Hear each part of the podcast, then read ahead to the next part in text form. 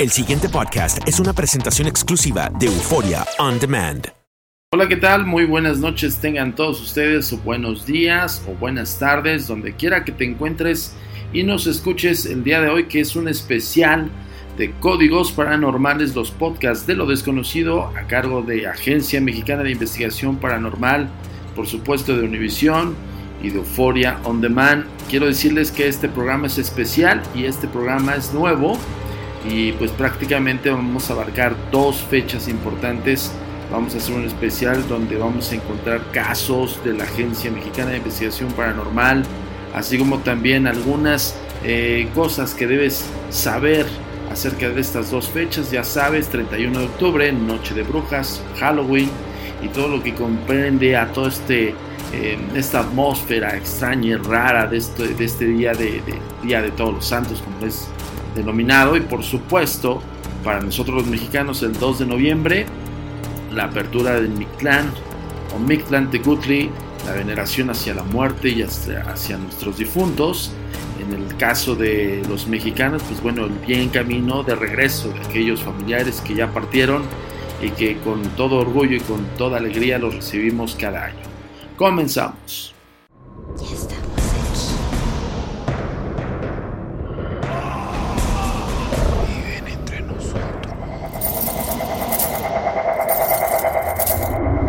Mexicana de Investigación Paranormal. Primero que nada comenzaremos este programa especial de 31 de octubre y 2 de noviembre con algunos datos, eh, bueno, precisos acerca de los casos que nos han llegado. Eh, nos, están, nos están escribiendo muchas personas en todo el mundo. Les agradecemos muchísimo. Tratamos de responderles a todos con la brevedad posible. Luego, eh, de alguna manera, pues bueno, eh, les pedimos que sean un poco este, pacientes porque realmente son muchísimos casos, nos tomamos muy en serio todos y cada uno de sus casos, por supuesto sus historias. Vamos a tratar de darles una explicación eh, desde el punto de vista racional, como siempre lo hacemos dentro de los protocolos de la Agencia Mexicana de Investigación Paranormal y por supuesto eh, también una posible explicación del hecho. Eh, quiero recordarles eh, las vías de comunicación directamente en Facebook, estamos como Agencia Mexicana de Investigación Paranormal. En Twitter nos encuentras como arroba agentes de negro. Síguenos porque esa es una línea de tiempo más directa y más constante. En AMI Paranormal también, pero bueno, ahí tratamos de diversificar un poco la información y evidentemente los casos, pues bueno, es una atención personal. Por supuesto en la página web www.agentesdenegro.com y eh, quiero comentarte algo, ya iniciamos eh, la temporada de Tour Insólito, los históricos embrujados. Esto es algo que nos da mucha alegría porque por fin lo logramos, ya tenemos acceso a algunos de los históricos y emblemáticos de la Ciudad de México. Eh, vamos a realizar el 16 y 17 de noviembre una fecha especial porque vamos a aperturar con uno de los edificios más hermosos del centro histórico de la Ciudad de México, que es el Palacio Postal o Correos de México. Este edificio está catalogado como uno de los más embrujados a nivel mundial.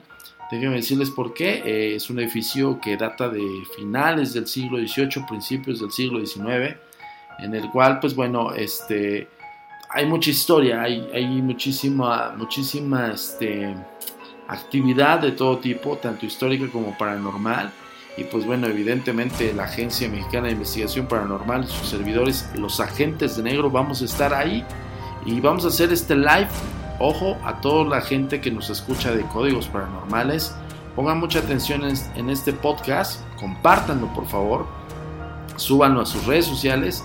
Por supuesto que ya todas las vías de comunicación de Furia On Demand y por supuesto en el canal especial de Univision, pues puedes descargarlo, puedes escucharlo.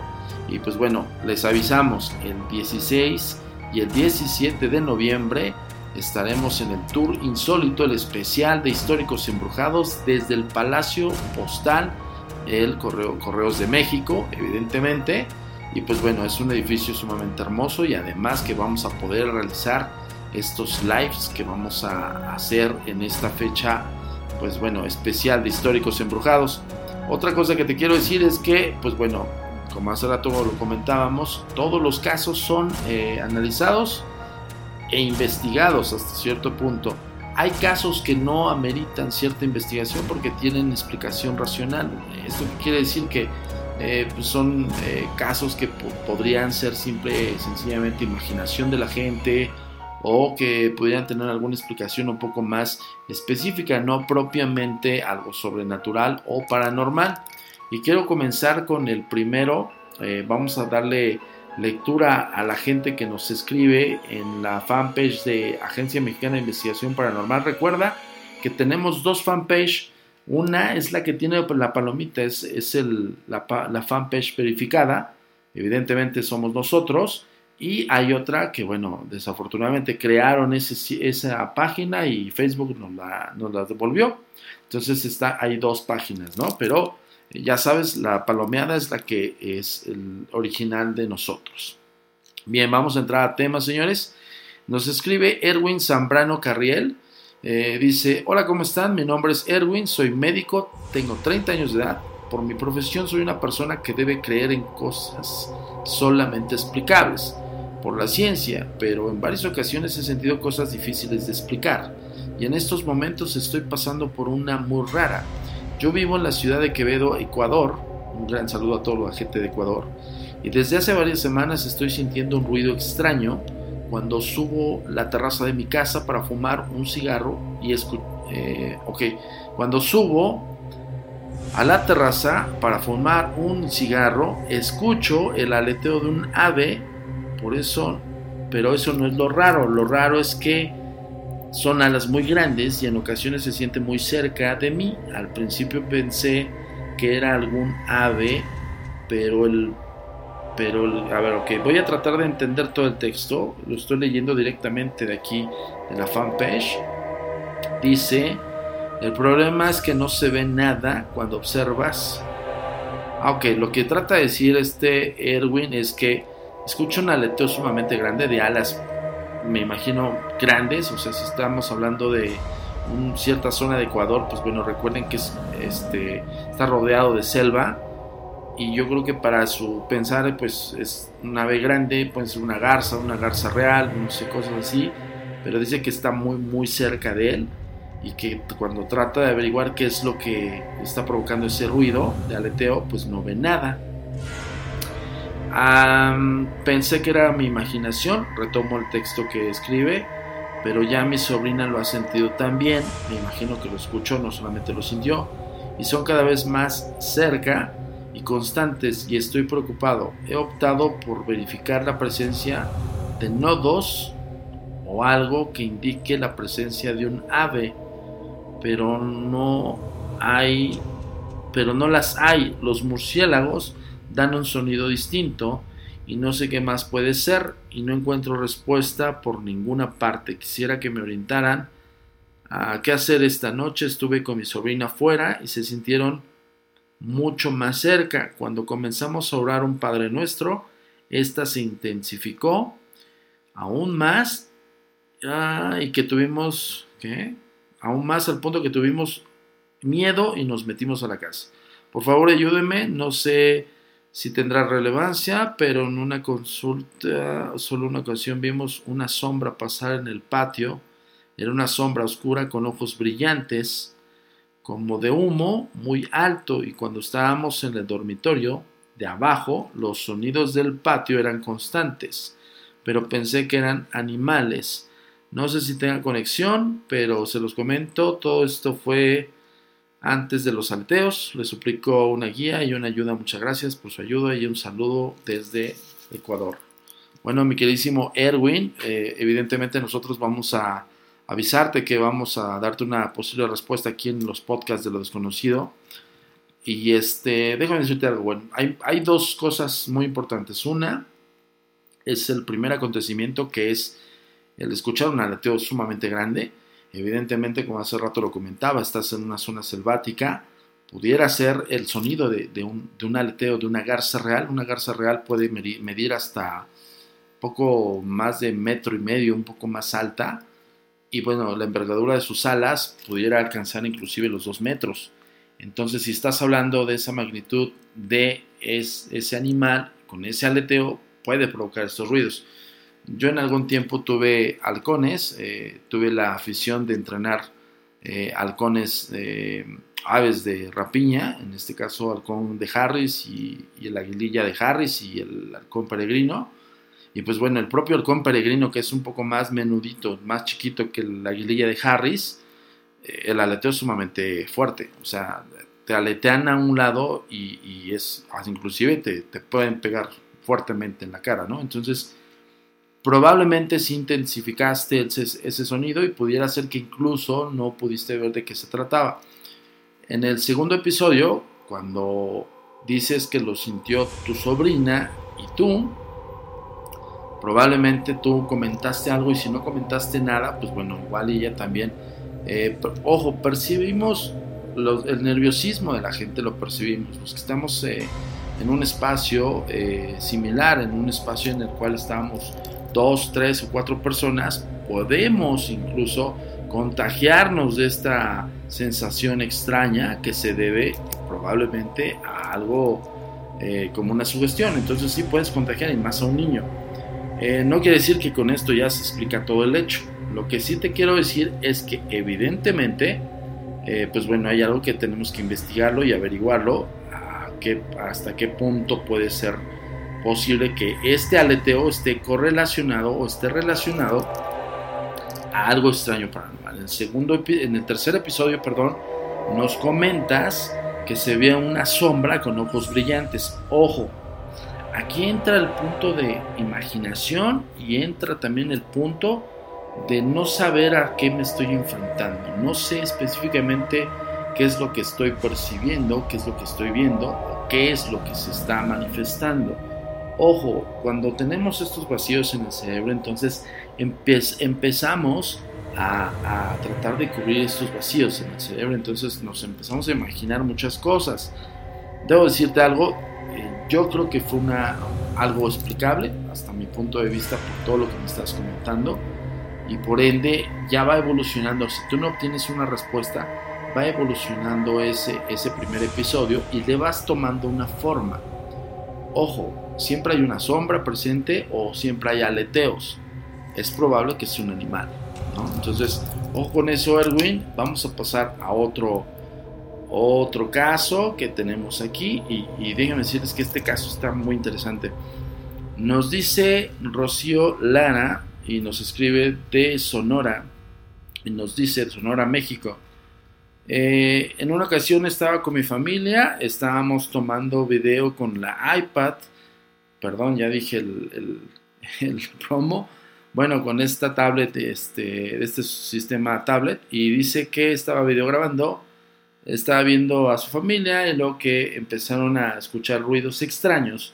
No dejaron de grabar, pero lo curioso del hecho es que cuando reproduces el video, no se grabó un video, sino se grabó un audio como si una persona estuviese rezando, pero el rezo se escuchaba pues en otra lengua.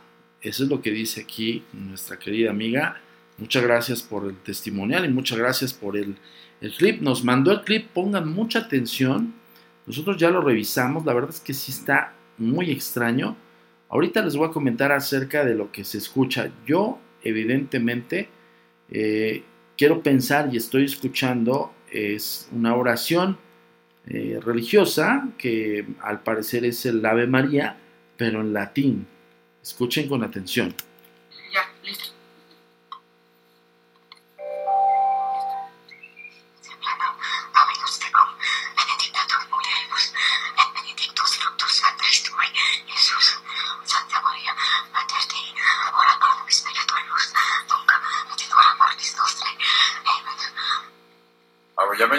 Ok, ahí está el primer, eh, bueno, el video que nos mandó, incluso eh, reproducen el video, ponen la tablet en play y no se ve nada, se ve eh, simplemente el, como la tablet, ni, siquiera, ni siquiera tiene la reproducción del video. Nosotros vamos a subir esta imagen a las redes sociales, ya saben, arroba agentes de negro en Twitter, en Facebook estamos como Agencia Mexicana de Investigación Paranormal.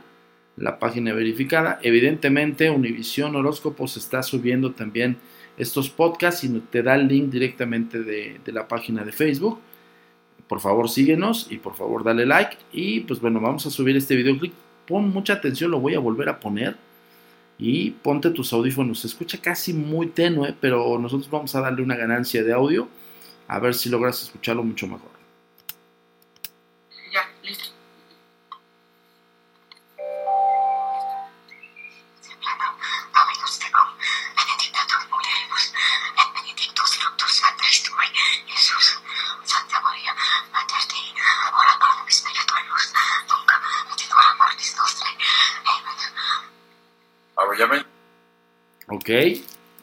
Lo escuchaste bien, para mí es una persona desesperada, es una mujer, está rezando muy rápido, pareciera que está haciendo una plegaria, pero lo está haciendo en latín y lo hace de una forma muy rápida. Eh, logro, escuchar pater, logro escuchar palabras eh, marinostre, este, santificatum, todo ese tipo de palabras que, bueno, son eh, en, este idioma en latín.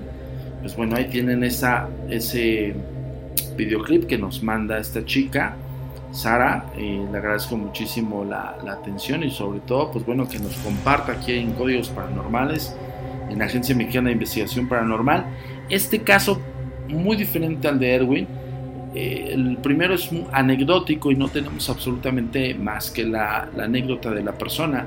En este caso tenemos un documento, es muy importante que lo sepas. Los documentos para nosotros son el testigo fehaciente de lo que sucedió, ¿no? Entonces no solamente porque queramos tener todo el material posible y habido por haber para analizarlo, sino también si tú tienes en ese momento la, la fortuna de videograbarlo, de grabarlo en audio o inclusive de fotografiarlo, pues bueno, evidentemente eso nos ayuda bastante. Es por eso que esta persona, pues bueno, dice, yo estaba grabando a mi familia y de repente cuando reproduces el video no se ve absolutamente nada, inclusive está muy extraño porque justamente cuando ponen play, yo me imagino que es un videoclip que les aparece la, la, imagen del videoclip y le pones la flechita de play, no aparece absolutamente nada en la tablet, nada más se ve una tablet en la cual este, sale este sonido muy extraño. Eso es muy extraño. Digo, pudieras, eh, no sé, de alguna manera pensar que es una falla de fábrica, ¿no? Y pudieras pensar que, este, pues bueno, la tablet no sirve o algo por el estilo. Pero no. Aquí evidentemente hay una...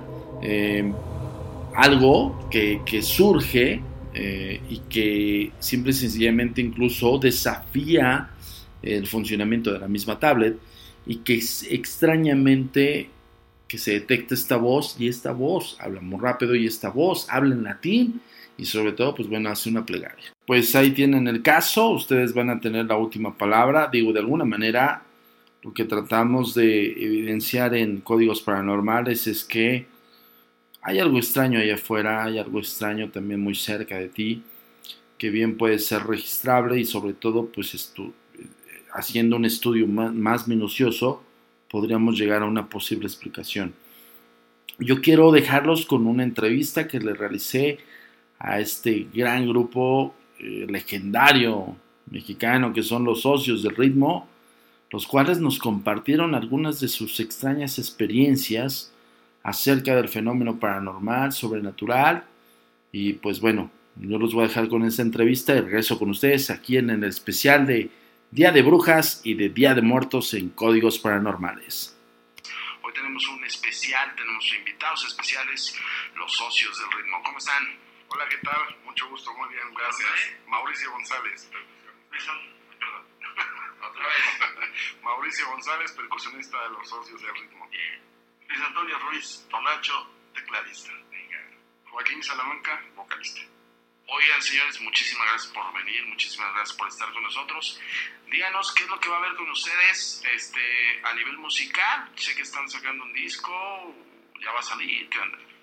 Pues 2 de noviembre, 2 de noviembre está listo ya nuestra, nuestra producción en, en Universal, con muchos artistas invitados y, y temas inéditos, temas de catálogo y con video.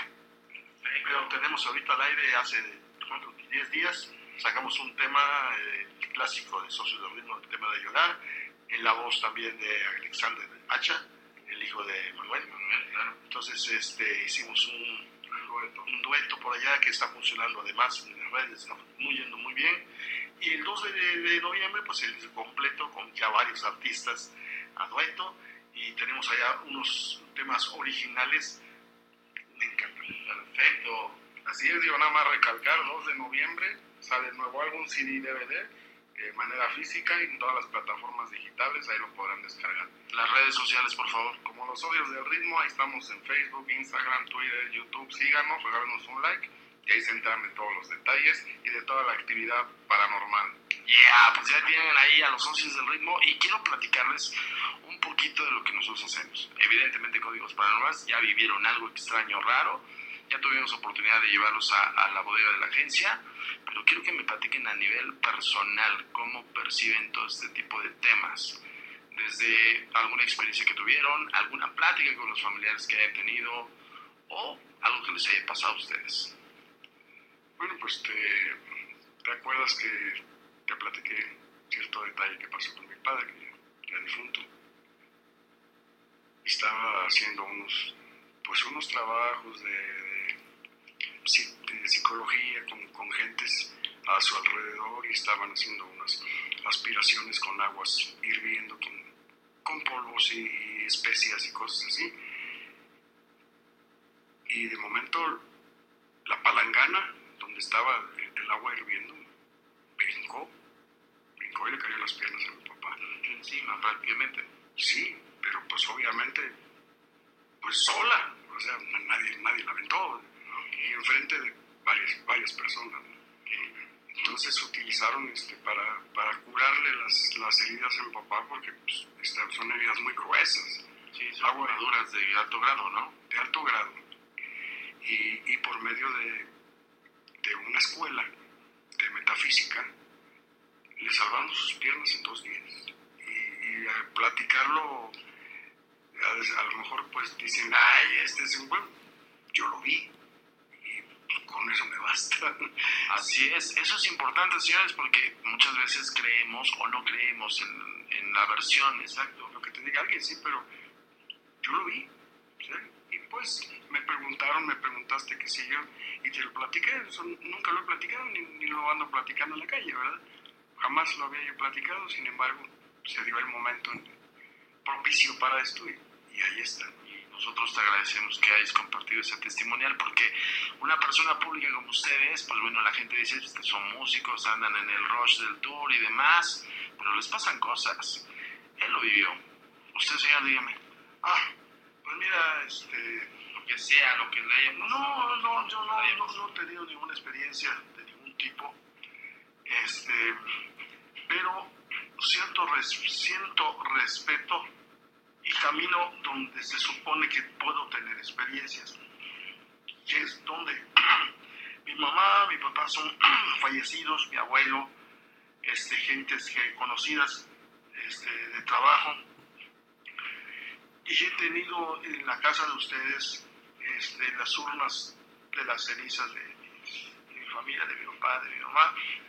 Y hoy llevo desde el trabajo a las 3, 4 de la mañana. Yo camino en la sala, voy a la cocina, bajo, subo, eh, pero sin invocar, o sea, sin pensar, sin. ¿Se le dice invocar?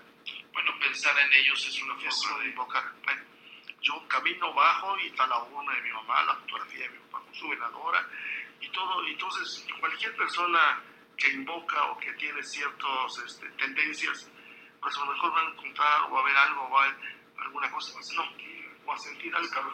Exacto, escalofríos.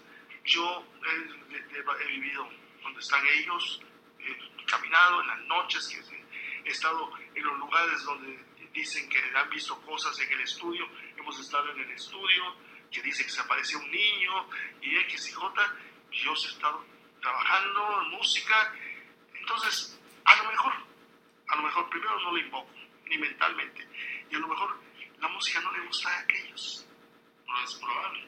Bueno, una forma en aquellos ayeres de los 40, de los 30, se estilaba usar los sótanos como mausoleo familiar. Entonces, pues es parte como un tributo, ¿no? Así es. Entonces, nosotros en las madrugadas, porque siempre trabajamos en madrugada, los músicos trabajamos en madrugada. Es, hacíamos música, mi, mi compadre siempre ha estado conmigo en su habitación y yo en mi oficina, y hemos estado, nunca hemos visto nada.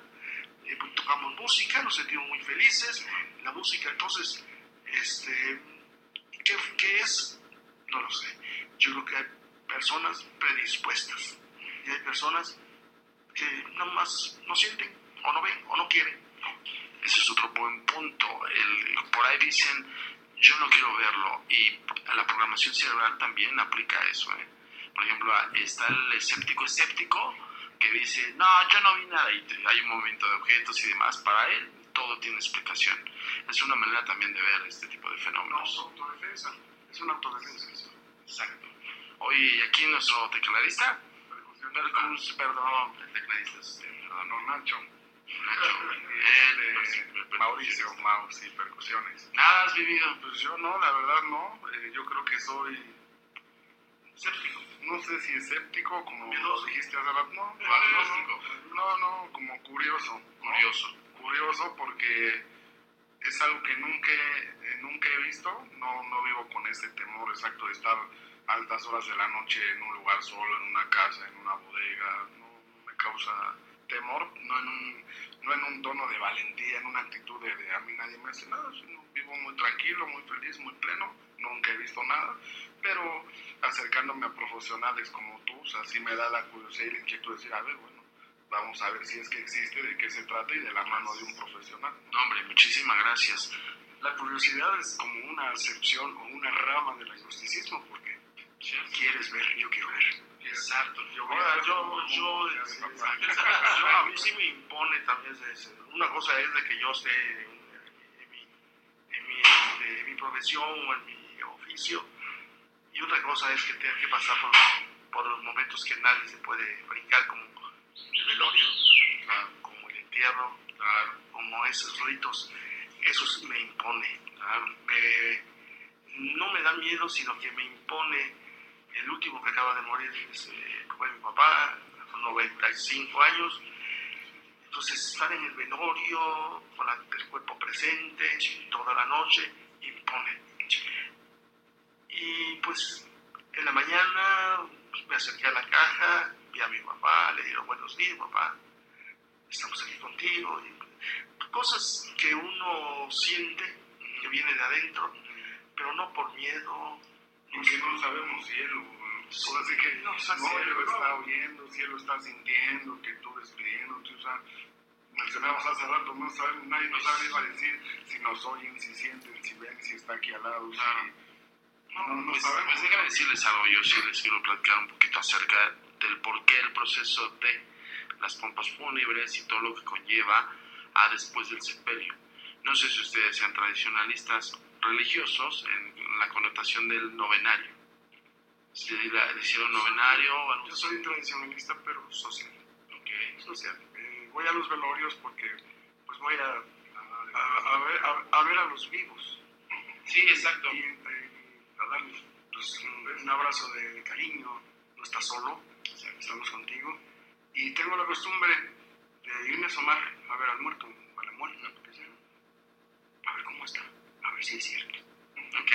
Cuando me- se murió mi vocalista, el primer vocalista de Socio de Ritmo, eh, quiero no- hacer notar de que pues fue muy apegado a mí porque en nuestras giras, no nuestras giras, él era mi compañero de, era mi compañero de cuarto, eh, llegábamos juntos, nos divertíamos juntos, nos íbamos con las chavas. Era una amistad muy grande. Lo editamos, no te preocupes. Este, siempre estuvimos muy, muy pegados. Y cuando supe de su muerte, lo, fui a ver. Y me acuerdo bien que me acerqué a su féretro. Él estaba con, con la tapa abierta. Le dije, negrito, "Oye, ¿te acuerdas que me decías que no ibas a llegar a los 37 años? Que tú te ibas a morir antes. Así me decía. Era, él era temerario como él le valía gorro la vida, yo creo. Era temerario. él- Donde la vida no vale nada. Donde la vida no vale Él se, se sentaba en las ventanas del cuarto, o sexto piso, se agarraba de las piernas y se echaba para atrás para el vacío. Y se agarraba de las piernas, o en los techos de, ese- de 8 metros, se agarraba del de, y lo cruzaba agarrado de las manos. Este, así era él, muy buen nadador, eh, nos íbamos de pesca, o sea, y se murió ahogado. Paradójicamente. Entonces fue el momento que yo dije, negrito, ni te imaginabas cómo te iba a llevar la regada. Le dije, así fue que le dije, estaba ya, se veía su barba. Sí. Entonces yo sí, este, yo no sé si lo escucha o no lo escucha, pero para mi forma de pensar, cuando se apaga la luz, se apagó. Adiós. Es un estado y punto, ¿no? Bueno, yo les quería explicar un poco del novenario. Para la concepción religiosa, los nueve días es cuando el espíritu abandona el plano terrenal. Y sí, se ha dado casos de personas que llegan a entablar comunicación con sus seres queridos. Por eso está el- con la concepción también de que se vienen a despedir. Los nueve días, que son los nueve rezos, son los que abandona el espíritu, el plano terrenal. Eso es, digo, Y es una, es una ayuda para que supuestamente el espíritu vaya donde tiene que ir más rápido y no se quede aquí. exacto. ¿Y saben de dónde viene eso? No viene enteramente de la religión católica. Viene de los aztecas. Así es. Así es. Bueno, bueno, señores, les agradezco muchísimo su tiempo. Lo último, eh, por favor, díganme en las redes sociales dónde los encuentran. De los socios del ritmo, Facebook, Instagram, Twitter, Veo, YouTube, regálenos un like, síganos. Y repito, se enterarán de- del nuevo disco 2 de noviembre. El álbum estará en venta CD, DVD, físico y digital. Y ahí también verán nuestras actividades paranormales. Eso te iba a decir, el 12 de noviembre lanzamos y el 3 de noviembre estaremos en las actividades paranormales, dándole suerte a nuestro disco y llevándole el rito que en esas fechas se van a... Ahora sí aplicaría el primero de los espíritus. ¿no? Primero los espíritus. Muchísimas gracias, señores, y es un gustazo de verdad conocerlos y espero que no sea la última vez. Pues ahí lo tuvieron, señores, eh, los socios del ritmo que nos compartieron sus anécdotas, sus historias, que justamente como decía el vocalista, eh, hoy se dio el caso de contar una historia que era muy personal y que justamente está involucrado algo extraño sobrenatural. Entonces, le agradecemos que nos haya contado, que haya tenido toda la confianza y sobre todo que se hayan abierto a una experiencia en, el- la cual nos llevamos nosotros a la bodega de la Agencia Mexicana de Investigación Paranormal, perdón, y pudieron vivir ellos un hecho un, un tanto extraño, pero también aperturarse un poco la mente acerca de estos fenómenos, ¿no? De en, un- en una de las bodegas de la Agencia Mexicana de Investigación Paranormal, la cual este, tenemos algunos elementos que están involucrados en casos. Y pues bueno, eh, muy pronto en las redes sociales se van a dar cuenta de qué se trató esta exploración, no tanto urbana, sino una exploración más bien de bodega, de una de las bodegas más embrujadas de la Ciudad de México. Y lo van a ver en las redes sociales. Eh, yo les voy a compartir también ese material. Ya saben, nos encuentran en Agencia Mexicana de Investigación Paranormal. La fanpage que está verificada por Facebook, evidentemente somos nosotros. También en Twitter estamos como arroba agentes de negro y en www.agentesdenegro.com. Quiero compartirles un poquito, eh, hoy lo hice un poco más genérico el, podcast porque quise averiguar o profundizar en algunos casos que nos manda el público y ahorita fueron dos muy interesantes. Perdón, uno que tiene una explicación evidentemente racional y el otro que estamos averiguando. Eh, si no lo has escuchado, regrésate el podcast, ya sabes que lo puedes escuchar en todos lados, lo puedes descargar, ya saben, también este puede ser descargable en la plataforma del canal oficial de Univision en Art 19. Por supuesto, esto es por Euphoria on Demand. Lo puedes descargar incluso también en iTunes, en el canal propiamente de Univision. Y pues bueno, todas las vías, ya saben, las redes sociales de Univision, univision.com, te diriges hacia Mundo Místico. Perdón, primero es horóscopos y de horóscopos te vas a la subpágina de Mundo Místico y en Mundo Místico vienen historias, algunos artículos que estamos escribiendo para ustedes, que también los vamos a estar este, exponiendo ahí en la plataforma digital de Univisión. Y por supuesto, pues bueno, ahí está el link de códigos paranormales donde puedes eh, bajarlos, puedes eh, compartirlos. Nos ayuda muchísimo que los compartas para que sigamos haciendo estos podcasts. Bien, quiero tocar un poquito el tema acerca del 31 de octubre, pero como en, el año pasado les hablaba de la connotación de las brujas y todo lo que converge al concepto de estas criaturas que, evidentemente hay personas que empiezan a hacer rituales y esos rituales empiezan a denigrar o transgredir al ser humano y en convertirse en criaturas. Recordemos tres fechas solamente para hacer un recuento. 31 de octubre es la noche eh, de brujas eh, preponderante o que se celebra un poco más o que es más conocida porque evidentemente es Halloween, eh, es una noche, la noche especial de brujas de Salem y todo lo que converge a las brujas en el folclore americano.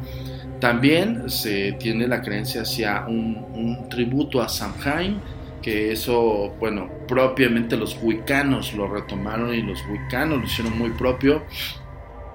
Samhain es un espíritu que se alimenta de tributos, ¿no? Tributos son ofrendas y cosas de estas. Y bueno, se estilaba eh, vestir a los niños de formas extrañas o de Whopper Fingers, como le llaman en Australia, que son estos seres extraños que justamente salen en estas noches y que evidentemente Samhain no podía eh, eh, acercarse a ellos, ¿no? O obtenerlos. Entonces ahí vienen muchísimas razones del por qué el, concepto de disfrazarte de algún ser extraño tenebroso y bueno ya evidentemente el folclore se ha encargado de evolucionar este, esta fiesta y hacerla eh, dulce o truco, ¿no? Eh, no perdamos las tradiciones. En México es la calaverita. Y la calaverita, yo recuerdo que desde niño, literal, era una caja de zapatos con alusiva como si fuese una calabaza. Realmente no era, no, en el imaginario público en ese entonces, yo les hablo de los 80s, 80 y 89, 90, no, miento, 88 90, en la cual pues bueno, yo de niño pues me agarraba mi caja de zapatos, le hacía los agujeritos clásicos de dos ojos, nariz y boca, y literal íbamos a pedir calaverita y nos daban dinero. Hoy se dan dulces, es una reversión del, dulce o truco. En, esto se hace el primero de noviembre y el 2 de noviembre evidentemente es el tributo a los muertos, la bienvenida de todos nuestros seres difuntos. Pero el 31 de octubre no, no, no hacíamos nada, eh, más bien el primero de noviembre la calaverita, ¿no? Y pues bueno, la verdad es que te iba muy bien, o sea, yo extraño, se los juro que lo veo con, la nueva generación y cómo quisiera que hubiesen vivido esa época ellos, ¿no? Que, que podías salir a la calle y que y, le ponías adentro una vela. Recuerdo que le ponías, era la caja de zapatos donde clavabas una vela o la pegabas con la misma cera y, este, ibas a pedir calaverita. Incluso cuando nosotros, eh, todavía me tocó esa época cuando empezamos a usar las calabazas. De repente empezamos a ver más programas de televisión con, la corriente americana y, veíamos a estas, estas, estas calabazas pintadas con, bueno, más bien este, hechas con orificios de ojos y nariz y boca y pues bueno, a mí me, encanta, me encanta, o sea, me encantaba de niño, pero yo puedo decir que soy fanático de esa época, fanático de ese, de ese tema. Evidentemente me encantaba tanto que, pues, bueno, me orienté hacia la investigación. Este, pero bueno, lo que les quiero decir es que si una cosa es el dulce truco, que es evidentemente americano, y otra cosa es la calaverita. Igual y podría, podría tener una correlación por la cercanía de los dos países. y evidentemente por la influencia de uno y del otro, ¿no? Pero, pues bueno, no dejemos de realizar estas grandes tradiciones que yo le llamo la cultura intangible, que nos hace pues bueno, una identidad propia, ¿no? Quiero platicarles acerca de las supersticiones. Todos los días ocurren acontecimientos raros que influyen en la conducta de una buena parte de los individuos y que cuesta explicarlos solo con la razón. Son interpretados a base de viejas creencias que se transmiten de generación en generación y que resultan verdades inapelables.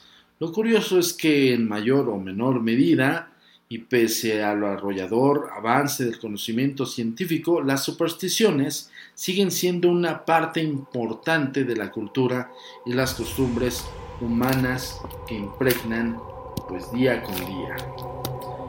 Eh, no importa su credo o nacionalidad, la historia que sigue es ligeramente imaginaria y cualquiera de nosotros bien podría ver reflejados muchos de sus actos en ella. Juan y Ana podrían vivir aquí o allá, o incluso en algún momento de estos últimos dos mil años, si abstrayeran, si se abstrayeran algunos giros del texto que se relacionan a nuestro tiempo, son estereotipos, es cierto, un tanto exagerados, que denuncian la presencia de haber sido aceptada socialmente.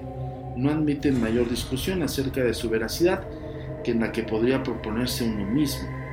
El despertador no paraba de sonar, faltaba un cuarto para las siete y Juan seguía profundamente dormido. Levántate ya, que llegarás tarde a la oficina, amenazó Ana. Su mujer, eh,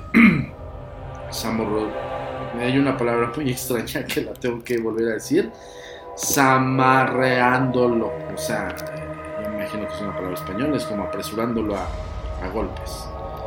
Em, como a un niño, Juan, aún con los ojos cerrados, se destapó y comenzó a deslizar su pierna izquierda buscando el piso. El contacto con los fríos mosaicos pareció ser la causa de que de inmediato abriera los ojos y subiera como resorte el pie a la cama.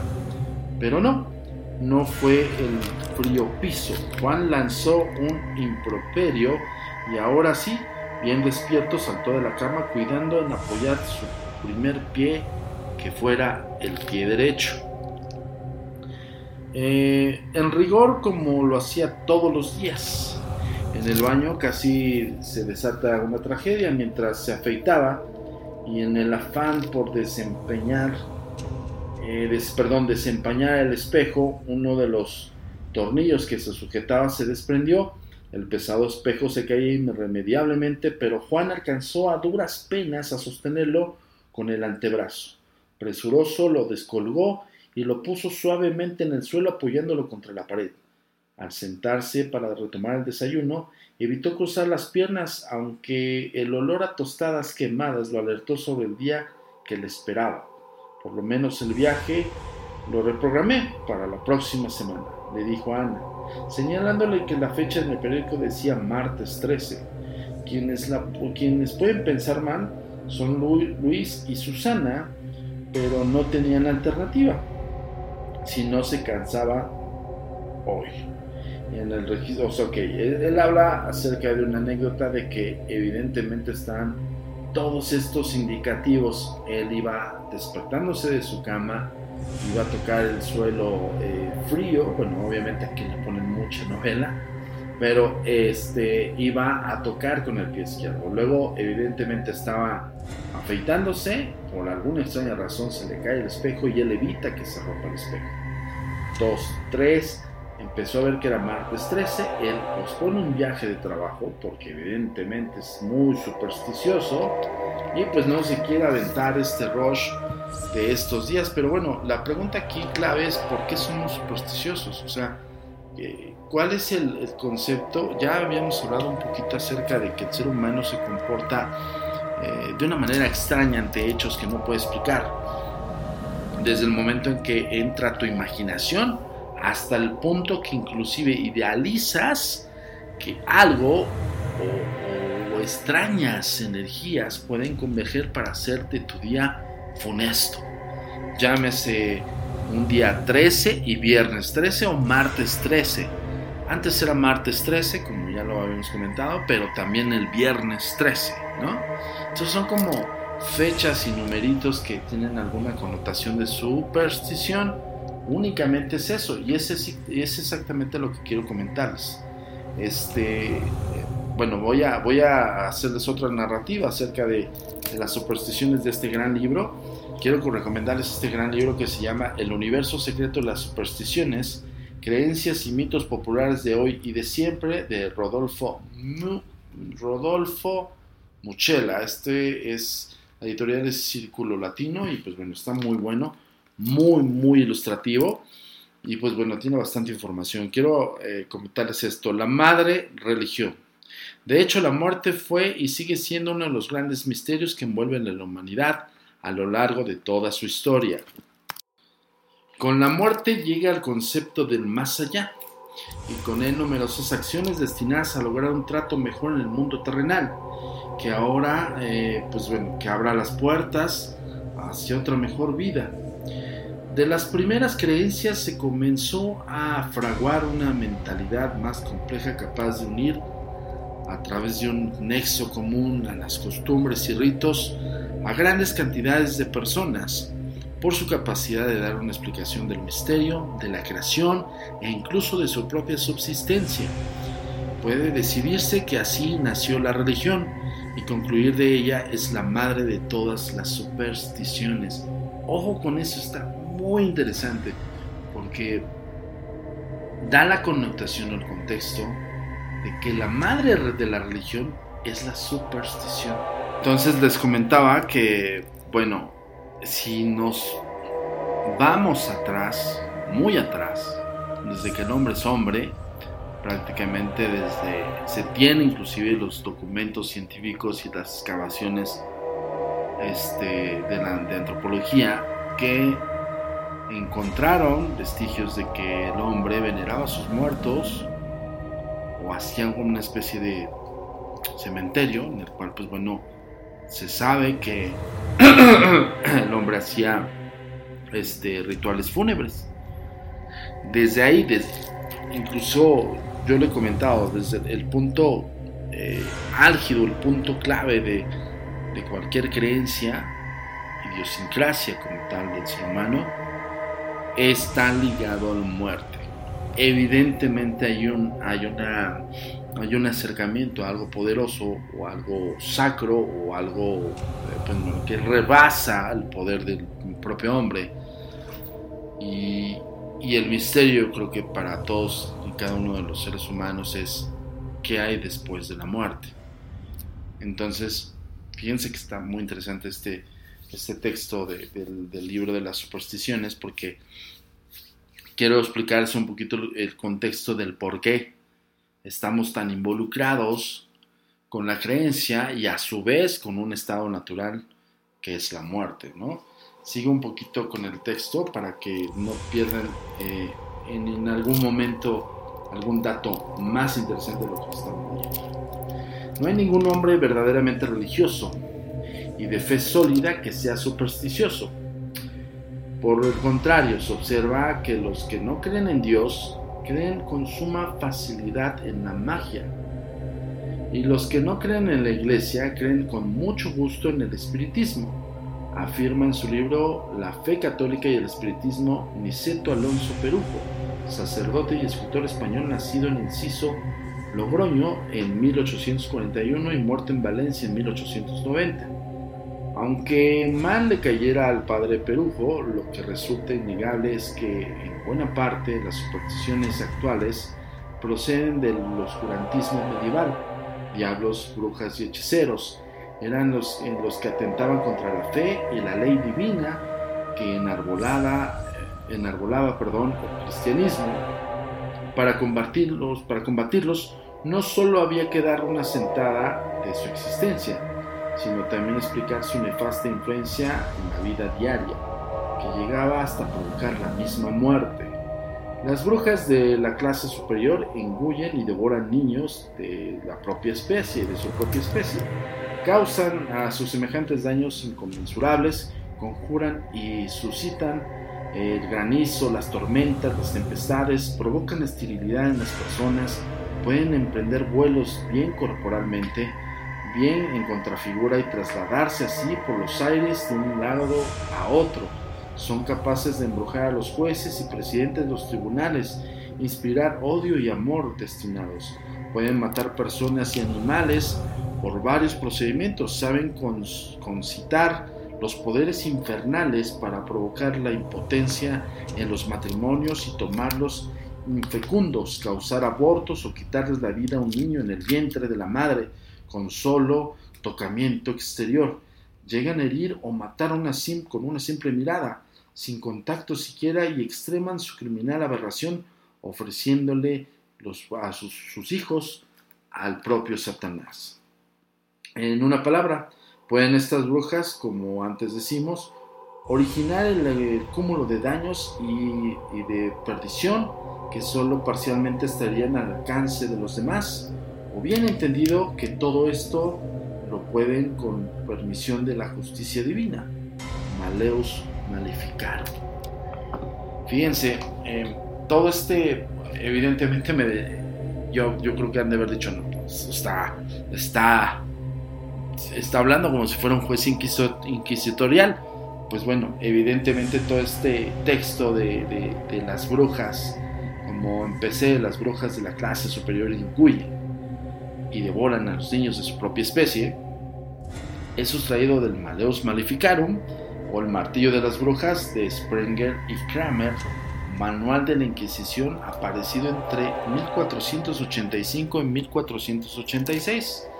Estos dos eh, frailes, que bien se les conoce como los primeros hunters, los primeros cazadores de brujas, que escribieron este, pues este libro, que le llaman pues, el, el Martillo de las Brujas, donde ellos explican, hacen como una especie de averiguación extrema eh, vaya bajo su concepción y bajo su ideología, incluso bajo interrogatorios, eh, se presume que pues, de toda la época del oscurantismo, cuando inició en Europa y pues, evidentemente en España, cuando, eh, pues bueno, se supo en toda Europa como tal, pero, pero había, híjole, un sinfín de aberraciones, más de, más de 200.000 mujeres fueron enjuiciadas, y muertas también entre algunos hombres y que de estas, pues bueno, todos estos textos salían de las eh, interrogaciones que ellos hacían. Em, de alguna manera, pues bueno, el interrogatorio no estaba tan, tan light como, como uno se piensa en la actualidad, ¿no? Aquí en, en la actualidad, pues bueno, el, sigue, sigue habiendo tortura, pero pues bueno, con este rollo del teca, caguanazo que le llaman o cosas así, ¿no? Pero ahí te sacaban las uñas. E incluso, miren, eh, no sé si tengan eh, museos de la tortura que en la época medieval, en, este caso en la Unión Americana debe haber varios, y, hay varios instrumentos de tortura originales y varios obviamente copia de estos instrumentos.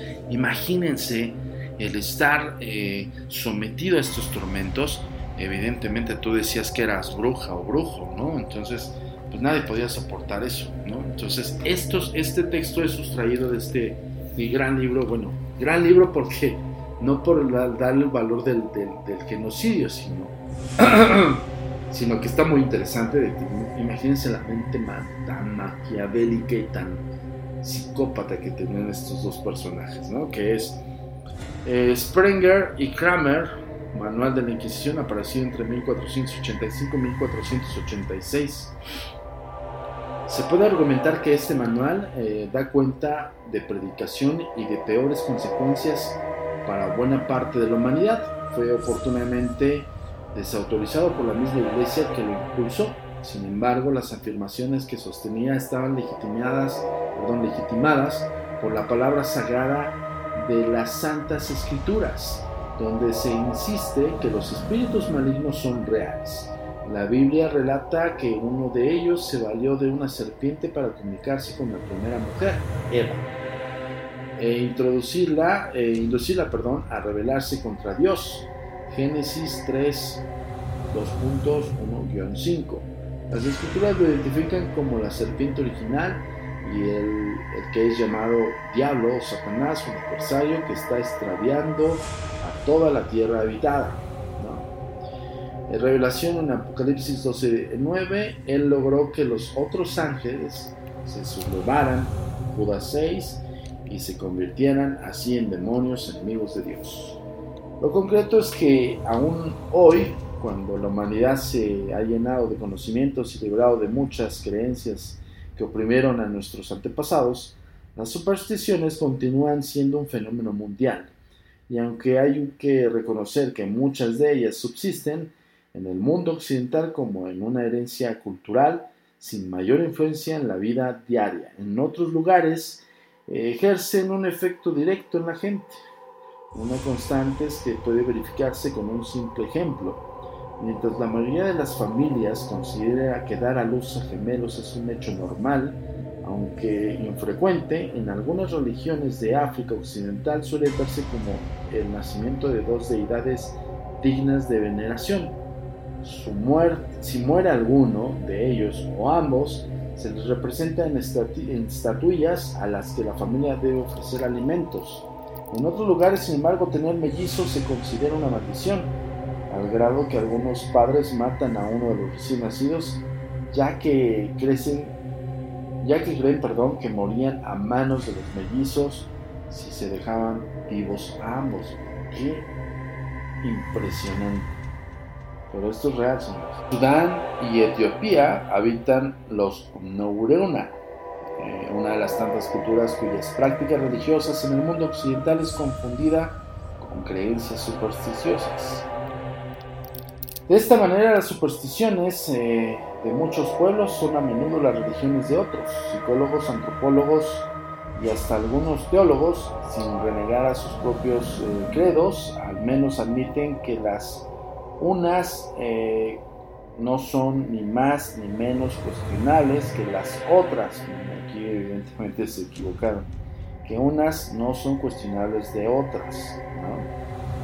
Ya que forman parte de la propia tradición y cultura de los pueblos. Un simple test eh, que cuenta de ello es lo siguiente. ¿Cuál de estas tres creencias son supersticiones? Esta es la pregunta que hace el mismo texto del libro y bueno, vamos a hacer el ejercicio aquí quien esté escuchando los podcasts, quien no, por favor compartan, eh, pueden descargarlo y escucharlo en el momento que ustedes deseen.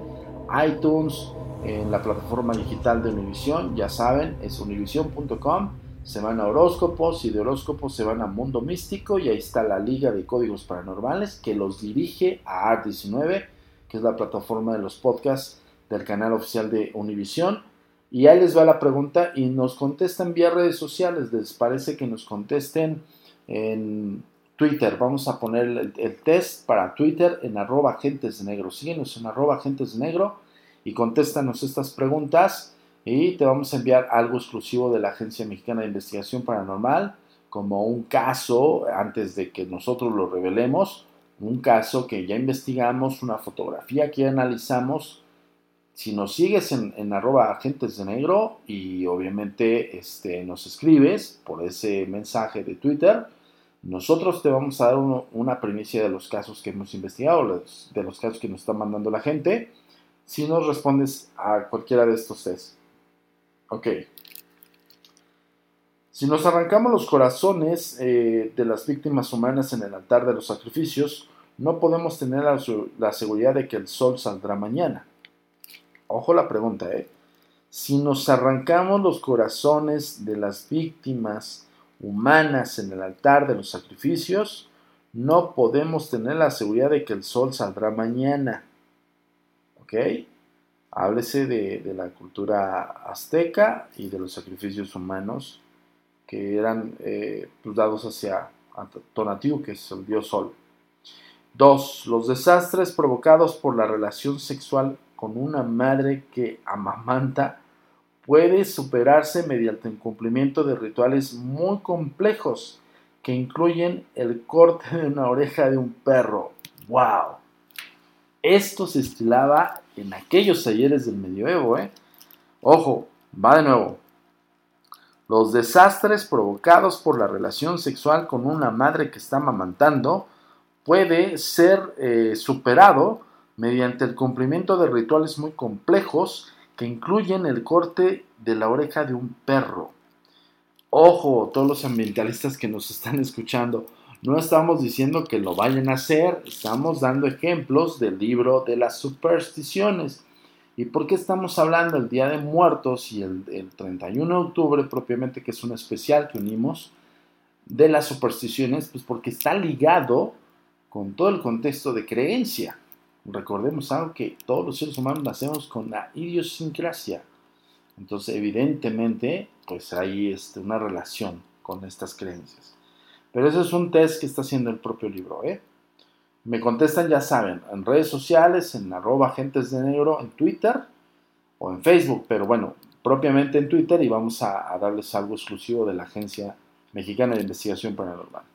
Y lo número 3, si nos dirigimos en latín o en un idioma vulgar a un bizcocho y al vino, podemos transformarlos en la carne y la sangre de un semita muerto. Ojo, Va de nuevo. Si nos dirigimos en latín o en un idioma vulgar a un bizcocho y al vino, podemos transformarlos en la carne y la sangre de un semita muerto. Ojo, ¿eh? Es un test, insisto, lo que pasa es que luego se tocan fibras sensibles religiosas. Ya saben que códigos paranormales, pues bueno, abarca todo, ¿no? Todo el concepto paranormal. Y aquí te lo explica. En la, primera pregunta, evidentemente, como hace rato lo dijimos, es una práctica azteca. En la segunda, es una práctica religiosa cumplida por los, eh, por los Nuer, perdón, es una práctica religiosa cumplida por los Nuer, que es, estos son los, este, los que hace rato les comentamos, que son de Sudán y de Etiopía que es los desastres provocados por la relación sexual con una madre que está amamantando pueden ser superados mediante el cumplimiento de rituales muy complejos que incluyen el corte de la oreja de un perro. Esto lo hace literal en, Sudán y Etiopía y pues bueno, son este, la tribu se llaman los Nuer. Hace rato lo dije mal, es, son los Nuer, N-U-E-R, ¿vale? Y en la 3 es la práctica del catolicismo romano ortodoxo. Es si nos dirigimos en latín o en otro idioma vulgar a un bizcocho y un vino, en este caso el bizcocho es un pan, un pan normal, un bolillo, un bizcocho, un pedazo de, de harina preparada, y al vino podemos transformarlos en la carne y la sangre de un semita muerto. Evidentemente estamos hablando de algo religioso ortodoxo, por eso se dirigen así. ¿Ok? Entonces, eh, bueno, ahí está el test. Por favor, necesito que nos contesten y que nos digan qué onda, qué piensan acerca de las supersticiones. Eh, es un tema muy, muy amplio, pero lo quise tomar en esta fecha este, importante. Ya sabes que es el especial de de Día de Muertos y de, este, de 31 de octubre. Pero fíjense cómo aprendimos algo muy interesante el día de hoy, porque este, hicimos un recuento del Maleus Malificaron. No puedo aventarme todo el texto porque de Maleus Malificaron, porque es tan largo y está tan interesante que ahorita, por ejemplo, ya llevamos una hora de podcast. Por lo regular hacemos los podcasts de 15 a 17 minutos, 10 minutos. El por muy largos que estén hasta de treinta y tantos minutos, pero ahora llevamos una hora porque es el especial. Queremos escucharte, queremos saber también más tus casos, queremos este, que nos narres historias. Los podcasts anteriores se han tratado de eso, de que la gente está participando y que, pues bueno, también tratamos de resolver algunos de sus casos. Este, recuerda que nuestra página oficial es www.agentesdenegro.com y yo creo que los voy a dejar hasta aquí porque si no me voy a aventar de aquí unas 2, 3 horas. Pero este, los veo la próxima semana, ya saben dónde nos puedes encontrar. en las redes sociales, en Facebook como Agencia Mexicana de Investigación Paranormal, por supuesto en Twitter, que ya hicimos un test para Twitter, en arroba agentes de negro. Y pues bueno, ya te dije la página web y pues bueno, también la plataforma digital de Univision, siempre eh, pues trayéndote los, los códigos difíciles de explicar, que son los códigos paranormales, los podcasts de lo desconocido. Yo soy Antonio Zamudio, te deseo una gran noche de Halloween, una gran noche de eh, dulce o truco y por ende si eres también mexicano y si no conoces nuestra tradición, una gran noche de Día de Muertos, primero de noviembre y 2 de noviembre. 2 de noviembre, el recibimiento de nuestros difuntos, con siempre con una alegría y siempre con un orgullo. Yo los veo la próxima semana con una nueva entrega de los podcasts de lo desconocido, los códigos paranormales. El pasado podcast fue una presentación exclusiva de Euphoria On Demand. Para escuchar otros episodios de este y otros podcasts, visítanos en euphoriaondemand.com.